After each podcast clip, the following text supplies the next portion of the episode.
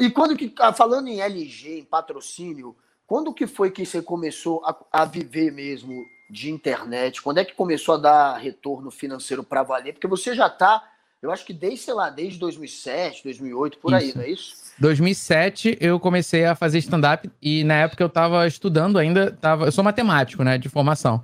E, e eu estava terminando o mestrado, na verdade começando o mestrado quando eu comecei a fazer o stand-up, mas eu fazia assim, aquele open mic, né, que é o quê? O cara que sobe no palco, manda um texto para um lugar que já que já já faz shows de comédia. No caso, no meu caso era o Comédia em Pé, aqui no Rio de Janeiro, que inclusive na época era o Fábio Porchat, o Cláudio Torres Gonzaga, Fernando Caruso, Paulo Carvalho, e depois acabou passando uma galera tipo Léo Lins, o Murilo Couto. Teve, teve uma galera muito boa que, que passou e realmente eles foram referência no início né, do, do stand-up no Brasil.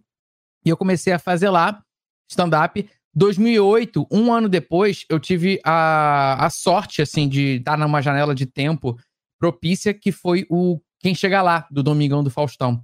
Que foi aquele quadro do, de contar risadas. Não sei se vocês lembram que tinha um medidor de risadas.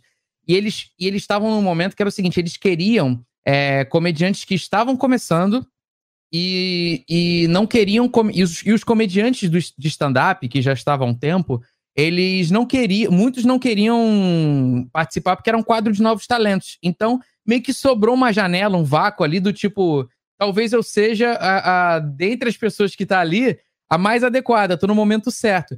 E acabou que eu, eu fui pra, pra final. Participei de três etapas e fui finalista. E isso me deu uma, uma visibilidade que eu nunca imaginaria. Então eu comecei ali em 2000, isso foi em 2008. De 2008 a 2009, que foi o ano final da, da, da, do meu mestrado, eu meio que comecei a fazer shows e eu nem tinha estrutura nenhuma. Foi muito por acaso. As pessoas ligavam perguntando é, quem é o seu produtor e a gente tinha que ser o próprio produtor. Aí, de vez em quando, eu botava meu pai para falar no telefone, ou eu assinava o e-mail dizendo outra coisa, sabe, outro nome, só pra, pra gente parecer que tinha alguma estrutura, né? E aí fomos levando, fomos fazendo assim, mais um ano.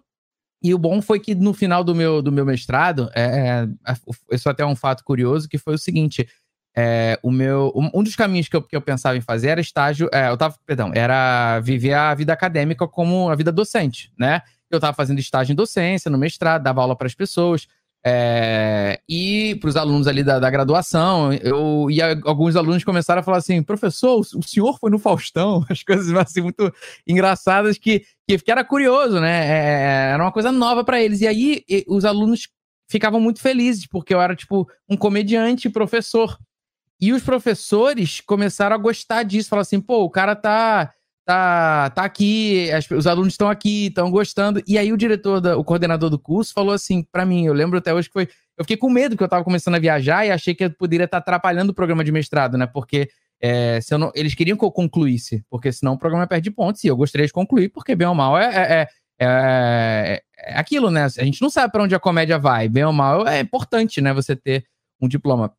E aí o coordenador do curso chegou e falou assim: é, Marcos, ó, a gente já teve é, aluno que foi para os Estados Unidos, aluno que foi para Inglaterra, aluno que foi para França, aluno que foi para Polônia, agora aluno que foi para Faustão é a primeira vez. Então, a gente não sabe o que fazer, mas a gente vai te apoiar. eu, eu lembro bem da sua participação no Faustão, que era, que era, não sei se é o quem chega lá, qualquer o quadro, mas lá. eu lembro. Eu lembro bem que, que eu tava assistindo no domingo em casa e entra um cara bem magrinho no palco com aquele visual nerd, meio introvertido assim, começou a cantar umas músicas de matemática. Eu falei, não acredito que o cara tá cantando stand-up de matemática.